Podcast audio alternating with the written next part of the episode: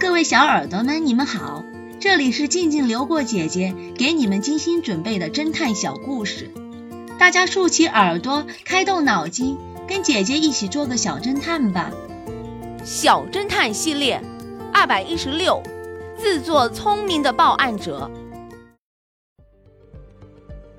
曼德酒店是一座五星级的酒店，酒店里的设施高档豪华，纯羊毛的地毯铺在走廊和房间的地面上，客人走在上面，如同走在沙滩上一样柔软舒适。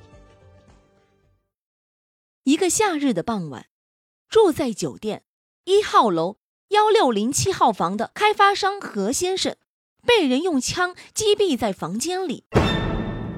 接到报案后，X 神探迅速地赶到酒店。他发现死者倒在床头柜的一侧，电话掉在一边。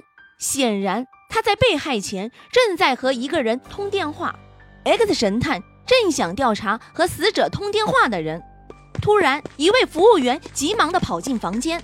他告诉 X 神探：“X 神探，宾馆二号楼有位王先生打电话来说，他有线索告诉你。” X 神探来到服务台，他拿起电话，对方在电话里说：“警官先生，先生说话时，我透过听筒，忽然听到了枪声，接下来是何先生痛苦的倒下去的身影，后来凶手逃走时的脚步声，以及用力的关门声，我都听得很清楚。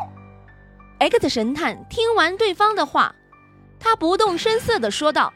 你提供的情报非常的重要，谢谢你。